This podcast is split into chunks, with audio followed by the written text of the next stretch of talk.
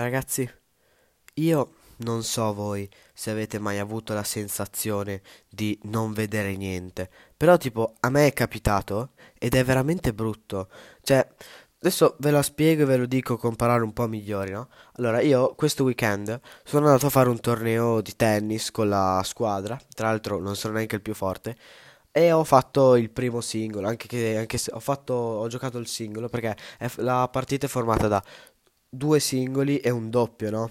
Nel caso di, uno a pari, nel senso i due singoli, vince, una squadra vince uno, un singolo e l'altra squadra vince l'altro, si fa il doppio per decidere chi vince, no? E però è andata così la situazione, no? Allora, io ho giocato il primo singolo, quindi ero, vabbè, ero tutto carico, no? Tutto felice, anche se ho giocato il singolo, quello più scarso, quindi perché il mio amico era più forte di me, perché si gioca il più forte contro il più forte, il più scarso contro il più scarso, dei singoli intendo. E quindi, vabbè, ho giocato per primo, anche se non ero il più forte. Però, vabbè, questo non è molto irrilevante. Però, tipo, abbiamo fatto 2 ore e 40 di partita, ok?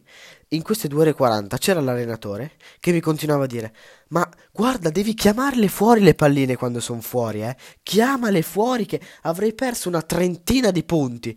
Io, rega, vi giuro, non ho chiamato una pallina fuori, ma ho un problema di vista serio, eh. Cioè, le vedevo tipo tutte righe. Infatti dicevo, boh, vabbè, poi mi incazzavo anche, mi incazzavo anche con lui perché, cioè, vabbè, che culo, però ho tutte righe, tutte righe. Tipo, invece poi ho scoperto che erano tutte fuori. Cioè, io avrei tranquillamente vinto. Tra l'altro ero 3-0 e ho perso 6-4 il primo set. Il secondo l'ho vinto io, il, il terzo, eh, il terzo è andato come è andato. Però, vabbè, non è molto importante. Cioè, avrei vinto tipo 30 palline, io non le ho viste. Ma, ma che cazzo sono una talpa? Cioè, io, boh, non so, vedevo la riga. Vedevo sempre la riga, lui prende sempre la riga. Però lui invece, lui invece, eh, lui, lui le chiamava le mie palline che uscivano. Eh, sì che le chiamava. Eh, bravo, ma bravo, co- complimenti. 30 palline ti ho regalato. Poi, tra l'altro, dopo due ore e mezza di partita mia, ho detto no, dai, io non c'ho voglia di aspettare gli altri. Però, vabbè, alla fine ho aspettato. E quindi l'altro, il mio compagno, ha vinto 6-0, 6-0 in 30 minuti.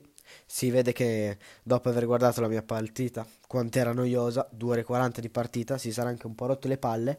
30 minuti ha vinto 6-0, 6-0. Poi il doppio, dato che eravamo uno pari grazie a me. L'altro team mi dovrebbe ringraziare, sinceramente. Dato che erano uno pari grazie a me. Abbiamo han fatto il doppio. Io non ho giocato, ero troppo stanco. Hanno fatto il doppio. E anche il doppio, tipo 6-0, 6-2, una roba così. E diciamo che in un'ora hanno fatto due partite, io in due ore e 40 ne ho fatto una. Vabbè, ma questi sono dettagli, non è molto importante, questo non è molto importante. Il problema vero è che io proprio non vedo un cazzo, cioè mi sono appena accorto, boh, ma poi giocare con gli occhialini è scomodo, ma anche le lenti a contatto a me danno fastidio metterle. Quindi, boh, mi sa che continuerò a giocare non vedendo niente la pallina, quindi sarò anche superiore, cioè vedi, vincere una partita non dandogli le palline fuori è, è importante. Mi sa che proverò così, dai. Devo vincere di testa, Bomber, devo vincere di testa.